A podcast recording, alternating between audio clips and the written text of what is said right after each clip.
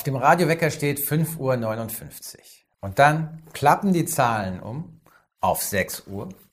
Und eine Stimme sagt laut und aufgekratzt, Herzlich willkommen zur Filmshow! Jeden Morgen.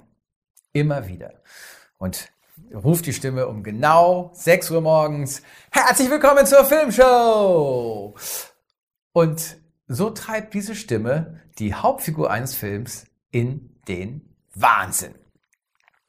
Natürlich ist es in Wirklichkeit I Got You Babe von Sonny und Cher, was aus dem äh, Radiowecker dröhnt und gefolgt wird von äh, zwei aufgekratzten Moderatoren, die jeden Morgen, und zwar wirklich jeden Morgen, laut rufen und ankündigen, dass heute Murmeltiertag ist. Ein wirklich wichtiger Tag für die kleine Stadt Paxatoni.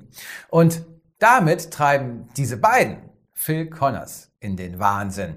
Äh, einen Wettermann, der wegen eines lokalen Festes in dieser kleinen Stadt ist, der einen Bericht machen soll äh, über äh, eine lokale Tradition und der einen furchtbaren Tag dabei hat und diesen Tag immer und immer und immer und immer und immer und immer und immer wieder erleben muss. In dem Film Groundhog Day, der den eher dämlichen deutschen Titel hat und täglich grüßt das Murmeltier. Ich kann mich noch genau erinnern daran, wie ich mit meinem Freund Björn damals in Mainz im Kino war, als der Film rauskam, Anfang der 90er. Und wie viele andere auch, fanden wir den Film großartig und sehr, sehr lustig. Aber wir hätten uns niemals träumen lassen, was aus diesem Film im Lauf der Zeit alles äh, entsteht, was daraus werden sollte. Denn dieser Film ist heute die Grundlage eines Broadway-Musicals. Er ist die Grundlage eines Songs von Scooter, auch wenn man das natürlich nicht merkt, weil es in Wahrheit nur einen Song von Scooter äh, gibt, der einfach äh, verschiedene Titel hat.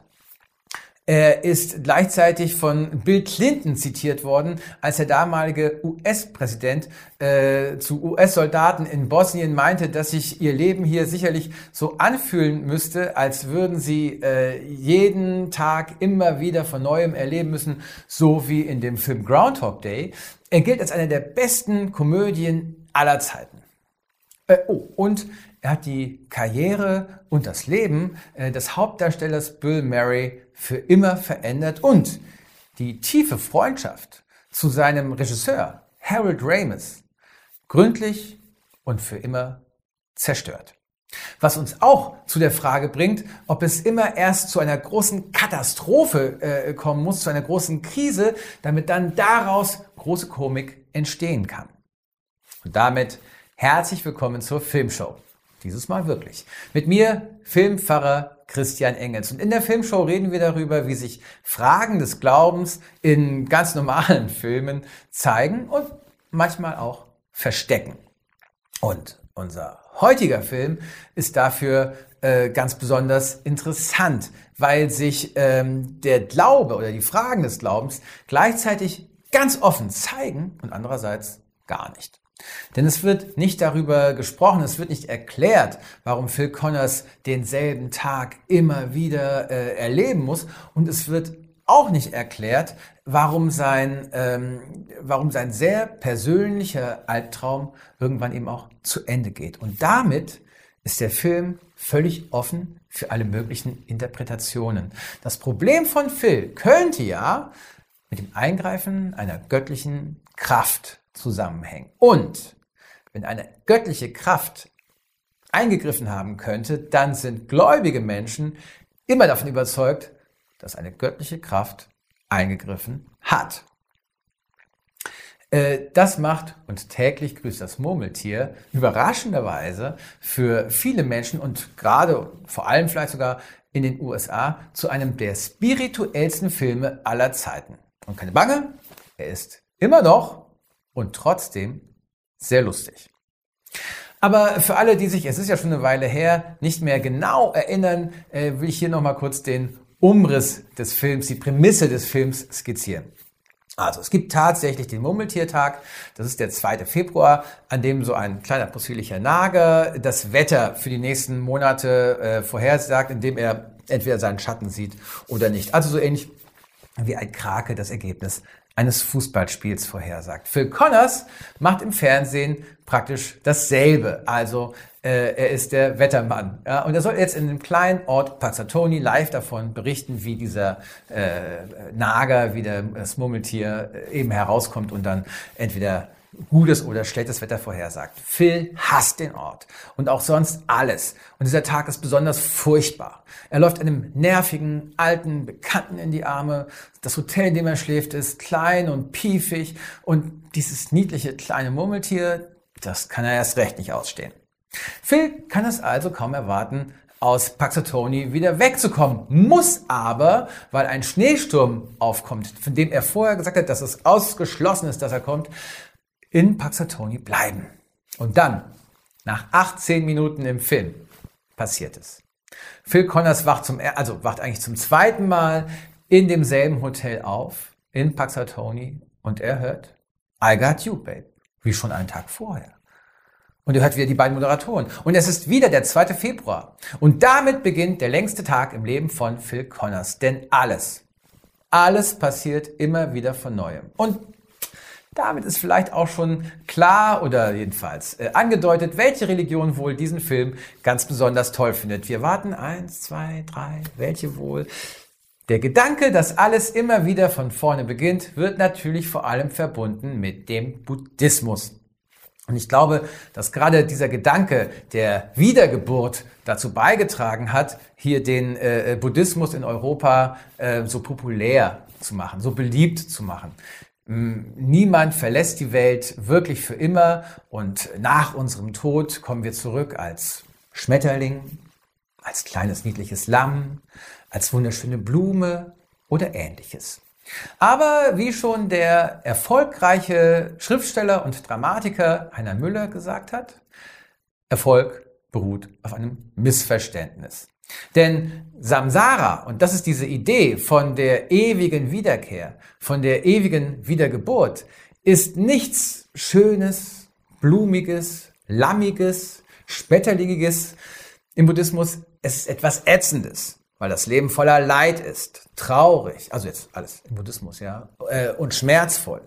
Und das Beste, was einem passieren kann, ist, dass man ganz und gar aus diesem elenden Kreislauf verschwindet, dass man ausbrechen kann. Wenn man eben das entsprechende positive Karma gesammelt hat, wenn man das entsprechende Level erreicht hat. Und traurig und schmerzvoll und voller Leid ist der 2. Februar auch für Phil Connors. Und als der Regisseur Harold Ramis dann äh, auf diese Parallele, auf die Ähnlichkeit von Film und Religion angesprochen wurde, meinte er, hm, das haben wir im Vorfeld das nicht unbedingt geplant, äh, aber äh, meine Schwiegermutter, also seine Schwiegermutter, aber seine Schwiegermutter sei jetzt seit 30 Jahren Zen-Buddhistin. Er selbst sei, das hat er so ausgedrückt, sowas wie buddhistlich. Also sei er von dieser Parallele, von diesem Vergleich nicht überrascht. Überrascht aber war Harold Ramis von etwas anderem, nämlich von seinem besten Freund, von seinem äh, äh, häufigsten Mitarbeiter und Kollegen, von dem Star seines Films. Denn überrascht war Harold Ramis von Bill Murray. Die beiden hatten zusammen schon äh, solche äh, Triumphe gefeiert wie mit äh, Ich glaube, ich knutsch, mich knutscht ein Elch. Äh, ich glaube, mich knutscht ein Elch. Aus dem Jahr 1981, glaube ich, der im Original heißt Stripes. Und an dieser Stelle möchte ich von Herzen wieder all diesen wunderbaren Menschen dafür danken, dass sie diese unfassbar dämlichen deutschen Filmtitel im Laufe der Jahrzehnte geschaffen haben. Und ich würde mich sehr freuen über Vorschläge, welcher Film oder welcher Filmtitel die Krone haben sollte für den dämlichsten deutschen Titel. Ich möchte auch gleich einen Film dafür vorschlagen, äh, und zwar meinen Favoriten. Das ist der Film Mr. Rico aus den 70ern mit Dean Martin, sein letzter äh, großer Spielfilm als Star. Der heißt auf Deutsch und damit, als hätte man gesagt, ja, äh, findet uns lächerlich. Was nützt dem toten Hund ein Beefsteak? Was nützt dem toten Hund ein Beefsteak? Aber zurück zum Dream Team, Harold Ramis und Bill Murray. Die beiden machten außerdem noch Caddyshack übers Golfen, Ghostbusters und Ghostbusters 2. Also, ein eingespieltes Team und Best Buddies. Aber schon im Vorfeld dieses Films hier, Murmeltier, veränderte sich diese Beziehung, denn Bill Murray ist nach allem, was man weiß, sowieso kein sehr einfacher oder äh, höflicher Mensch und er geht keine Diskussion aus dem Weg, manchmal eher geht er aus dem Weg, um dann die Diskussion führen zu können. Aber jetzt, Anfang der 80er Jahre, da wurde Bill Murray immer noch abweisender und störrischer und rätselhafter. Sein ganzes Leben damals brach auseinander.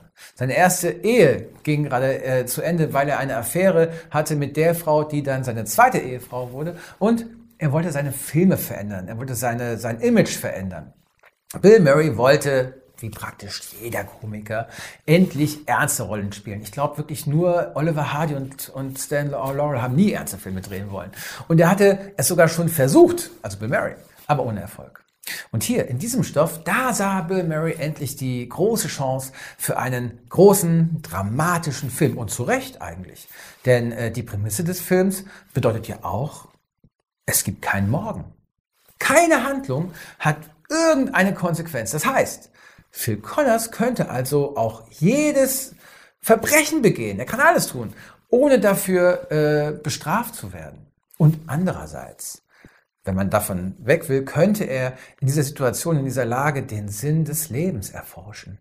Und dann kommt er vielleicht am Ende des Films zu dem Schluss, dass unser ganzes Leben ein einziger langer Tag ist. Oder sowas in der Art, ja, was man halt in einem, in einem ernsten Film am Ende sagt. So könnte der Film auch sein. Und so ähnlich war er vom Drehbuchautor am Anfang auch geplant. Aber dann wird der Stoff immer mehr in die Richtung einer romantischen Komödie entwickelt oder eben verändert. Denn Phil Connors hat eine ganz wunderbare Produzentin auch mit dabei in Paxatoni, äh, Rita gespielt von Andy McDowell, ich glaube noch vor vier Hochzeiten und ein Todesfall. Und die will Phil Connors zuerst einfach nur rumkriegen, indem er jeden Tag etwas mehr von ihr erfährt und dann so tun kann, als würde er dasselbe denken und fühlen wie sie, als wären sie eben Soulmates, Seelenverwandt und sie müssen natürlich deswegen dann äh, auch mit ihm schlafen. Was nicht klappt, weil Rita einfach ein komplett unzynischer,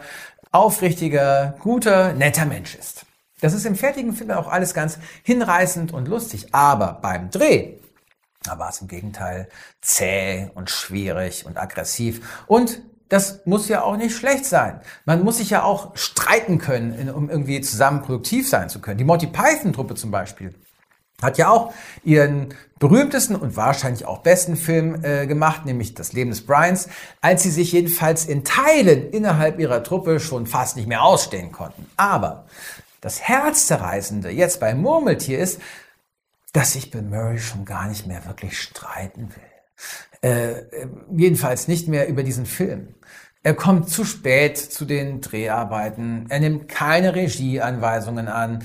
Er ist nur noch ähm, schroff und gleichgültig und kalt zu allen um ihn herum. Auch zu seinem Freund Harold Ramis, weil ihm diese Sorte Film äh, völlig egal geworden ist. Das heißt, letzten Endes will er aus diesem Film so ausbrechen, äh, wie Phil Connors aus diesem Tag. Er will nur noch weg, weil er eben einen tiefen Film machen will. Aber in seiner Aggressivität übersieht Bill Murray, dass gerade hier, quasi aus Versehen, wirklich ein tiefer Film entsteht. Und zwar gerade deshalb, weil er keine großen Monologe, keine großen Erklärungen abgibt. Phil Connors weiß nicht, warum er in diesem Tag festhängt. Und deshalb weiß er auch nicht, wie er wieder rauskommen soll. Aber weil nichts erklärt wird und weil für Connors wirklich ein zynischer Mensch ist, der, der vielleicht sogar auch eine Strafe verdient, äh, könnte es immerhin sein, das ist eine These, die viele Menschen aufstellen, dass er festhängt im Fegefeuer, indem er so lange sein muss, bis er für seine Sünden bezahlt hat. Was dann den Film nicht buddhistisch machen würde, sondern zu einem christlichen Film machen würde, wenn man an so etwas wie das Fegefeuer glaubt. Wobei ich kurz und klar sagen will, dass ich mit dem Fegefeuer nichts anfangen kann. Ich bin im katholischen Ort groß geworden, da wurde das ganz fest äh, so gelehrt und geglaubt, aber ich finde die Vorstellung einfach nur irre. Oder ich habe mal in einem Gottesdienst in Südafrika erlebt, dass wir unsere Hände in die Flamme einer Kerze halten mussten, um unsere Seelen zu reinigen fürs Abendmahl. Und das war merkwürdig, aber okay. Aber der Gedanke, dass ich das dann 2500 Jahre lang tun sollte, bis ich dann in den Himmel darf, den finde ich, diesen Gedanken finde ich äh, vollkommen deprimierend. Und ein solcher Gott, der das dann von mir erwarten würde oder sich von mir wünschen würde oder mich dazu verurteilen würde, wäre eigentlich nur ein kleinlicher und viel zu mächtiger Buchhalter. Phil Connors ist nicht 2500 Jahre in Paxatoni, dem Fegefeuer dieses Films. Aber natürlich haben sich manche Menschen schon gefragt, wie lange dauert denn eigentlich dieser 2. Februar für Phil Connors? Wie oft erlebt er ihn denn? Und dann rechnet man eben alles Mögliche zusammen. Also, Phil Connors lernt perfekt Klavier spielen. Wie lange dauert das ungefähr? Er lernt Eisskulpturen herzustellen. Hm, wie viel dafür? Er lernt den ganzen Ort kennen. Er weiß, wann welcher Junge wo vom Baum fällt oder wann die alten Damen den Reifen aufgeblasen haben müssen. Er lernt, wann er wie, wo, wem am besten helfen kann. Er lernt, wie er also sein eigenes Leben bereichert und anderen Menschen hilft. Und das braucht eine lange Zeit, sodass man annehmen kann, das sind so die verschiedenen Theorien, die aufgestellt werden, dass er irgendwas zwischen 10 Jahren und 30 Jahren in diesem Kaff und in diesem lausigen Tag festhängt. Aber egal, wie oft er den 2. Februar erlebt, es gibt da etwas, das er wirklich und einfach nicht ändern kann. Und zwar, dass ein alter Mann, der auf der Straße lebt und den er zuerst die ersten, wahrscheinlich die ersten Jahre immer übersieht, dass dieser alte Mann am Ende des Tages stirbt. Und damit zeigt der Film, dass Phil eben nicht Gott ist, obwohl er es an einer Stelle des Films auch vermutet. Hm, ich glaube, ich bin Gott. Nicht der Gott, aber ein Gott. Er vermutet es, aber äh, äh der Film zeigt dann, dass er es natürlich nicht ist. Und vor allem zeigt der Film damit, dass der Tod unvermeidlich ist. Auch wenn Phil Connors alle Zeit der Welt hat, kann er nichts dran ändern, dass die Zeit eines anderen Menschen abläuft. Der Gedanke ist traurig und macht auch etwas demütig. Aber auch diesen Punkt macht der Film jetzt nicht übertrieben dramatisch und aufdringlich, sondern nur nebenbei, in ein paar Szenen, ganz leicht. Und deshalb konnte und täglich grüßt das Murmeltier eben auch über traurige Dinge sprechen und trotzdem ein großer, nicht nur äh, Kritikererfolg, sondern auch finanzieller Erfolg werden. Und genau genommen war und täglich grüßt das Murmeltier der letzte große Erfolg in der Karriere von Bill Murray. Jedenfalls der letzte große Erfolg in dieser Art von Film. Also eine übergedrehte äh, Komödie wie Was ist mit Bob oder dann auch noch mit Fantasy-Elementen wie hier oder bei Ghostbusters oder bei Die Geister, die ich rief. Das hat er alles danach nie mehr gemacht. Und wenn er sowas ähnliches versucht hat, dann war es eben nicht erfolgreich. Es war nicht oft, aber es gab die Filme wie äh, Der Furchtbare, furchtbar, Der Mann, der zu wenig wusste, eine äh, Agentenkomödie, Boah, furchtbar. Stattdessen wurde er eben ein toller Nebendarsteller in Filmen wie Ed Wood oder Grand Budapest Hotel. Und dann gab es natürlich noch äh, eine andere Art, einen anderen Film, nämlich Lost in Translation, der auch ein großer Erfolg war. Zehn Jahre nach und täglich grüßt das Murmeltier. Aber eine ganz andere Art von Film. Bill Murray hatte das Interesse daran verloren, der Crazy Guy zu sein. Und er ging weg. Er ging auch weg von Harold Ramis, von seinem besten Freund. Er sprach mit diesem Menschen über 20 Jahre lang kein Wort mehr mit ihm. Er ging nicht ans Telefon, er ließ sich nie blicken. Bill Murray ghostete Ramis, äh, wie man heute sagen würde, das, das Wort gab es damals ja noch gar nicht. Dieser Bruch ist äh, immer und für viele etwas Rätselhaftes geblieben. Und manche meinen, dass Bill Murray sich so komplett distanziert hat, weil er zeigen wollte, vielleicht sogar beweisen musste, dass er Harold Ramis nicht brauchte, um erfolgreich zu sein, letzten Endes. Und ironischerweise war es dann eben auch nicht mehr so. Und täglich grüßt das Murmeltier ist tatsächlich der Wendepunkt, vielleicht sogar im Leben, auf jeden Fall in der Karriere von Bill Murray. Und der Film kombiniert seine beiden großen Stärken, seine beiden Seiten, diese abgefahrene, schräge Komödie mit ein bisschen Gefühlen und das berührende Drama, das existenzielle Fragen stellt. Und die größte und wichtigste Frage des Films ist jedenfalls äh, für mich, sehr naheliegend eigentlich auch, wie nutzen wir unsere Zeit? Phil Connors spielt alle, alle möglichen Antworten durch. Also er lebt nur für sich. Äh, er, er lebt nur um Spaß zu haben, weil alles egal ist. Und dann fängt er allmählich an, anderen zu helfen. Denn sogar wenn wirklich alles egal ist, wenn nichts eine Konsequenz hat, also sogar dann macht es einfach trotzdem mehr Spaß, in einer Gemeinschaft zu leben, in der man füreinander da ist, als nur an sich selbst zu denken. Also ist die Frage nicht nur, wie wir unsere Zeit verbringen, sondern auch, und vielleicht sogar noch mehr, mit wem wollen wir unsere Zeit verbringen? Mit den Menschen, die wir lieben. Das ist die Erkenntnis des Films für mich. Was unsere Zeit auf dieser Erde besonders sinnvoll macht, ist die Liebe. Ganz einfach und ganz kitschig. Und das ist dann auch äh, der Grund, warum dieser lange 2. Februar für Phil Connors zu Ende geht. Nämlich, als er die Liebe findet. Oder vielmehr, man muss vielleicht sogar eher sagen, als die Liebe ihn findet. Jedenfalls vielleicht. Denn auch das wird nicht wirklich erklärt, was ich auch sehr schön finde, weil der Film damit eben viel offener und äh, auch geheimnisvoller bleibt. Aber vielleicht hat er einfach äh, seine Zeit im Fegefeuer auch abgesessen, wenn das diese christliche Erklärung sein sollte. Äh, ähm, oder, und das fände ich besonders hübsch, wenn es dann doch buddhistisch sein sollte, Phil Connors ist ein Bodhisattva.